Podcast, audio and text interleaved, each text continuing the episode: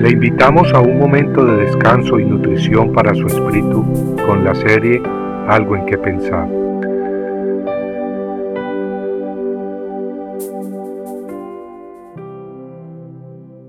Exaltad a Jehová nuestro Dios, porque Jehová nuestro Dios es santo. El salmista nos invita en el Salmo 99 a considerar a Jehová tal como es, santo. Él reina grandiosamente en medio de su santidad y justicia. En Deuteronomio 32, 4 a 5, leemos que la obra de Dios es perfecta, porque todos sus caminos son rectitud. Dios de verdad y sin ninguna iniquidad en él, es justo y recto. La corrupción no es suya.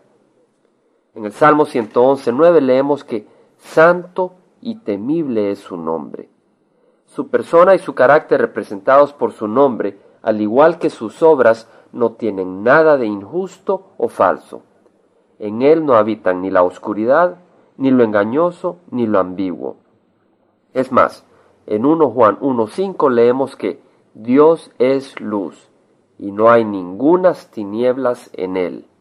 Amigo, así como la luz y las tinieblas no pueden mezclarse, así tampoco la santidad de Dios puede permitir el pecado.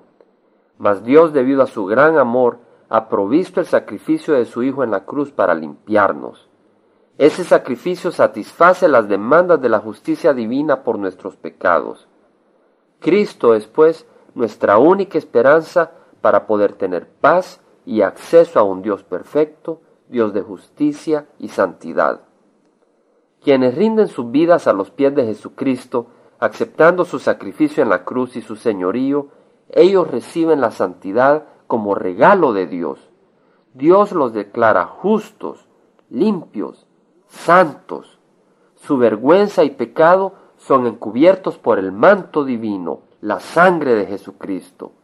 Esta es una santidad comprada para nosotros por Cristo en la cruz. Nadie la puede ganar por sus propios esfuerzos. Si así fuera, entonces Cristo murió para nada.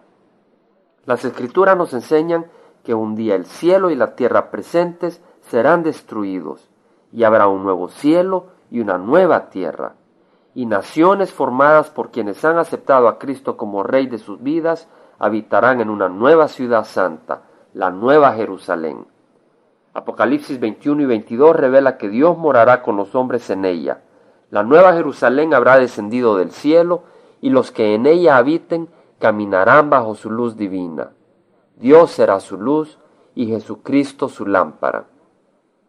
En la ciudad eterna no habrá ni siquiera trazos de impureza. Tal como las escrituras lo dicen, Dios es santo, y en su morada no puede habitar lo inmundo. El diablo y sus ángeles, y todo aquel que no tenga su nombre inscrito en el libro de la vida, habrá sido lanzado al lago de fuego, donde habitarán toda la eternidad, separados del amor y del reino de Dios.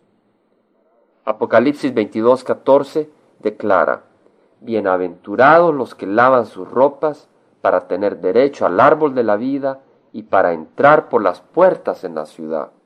Amigo, han sido sus ropas, las cuales son manchadas de pecado, lavadas por la sangre del Cordero sin mancha.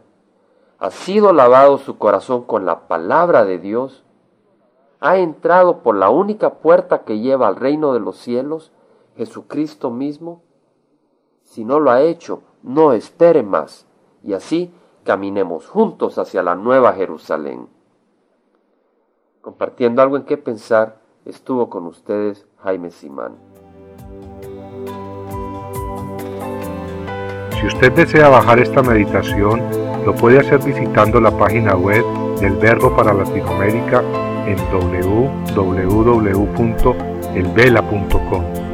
Y el Vela se deletrea e L B de verdad E L A, donde también encontrará otros materiales de edificación para su vida.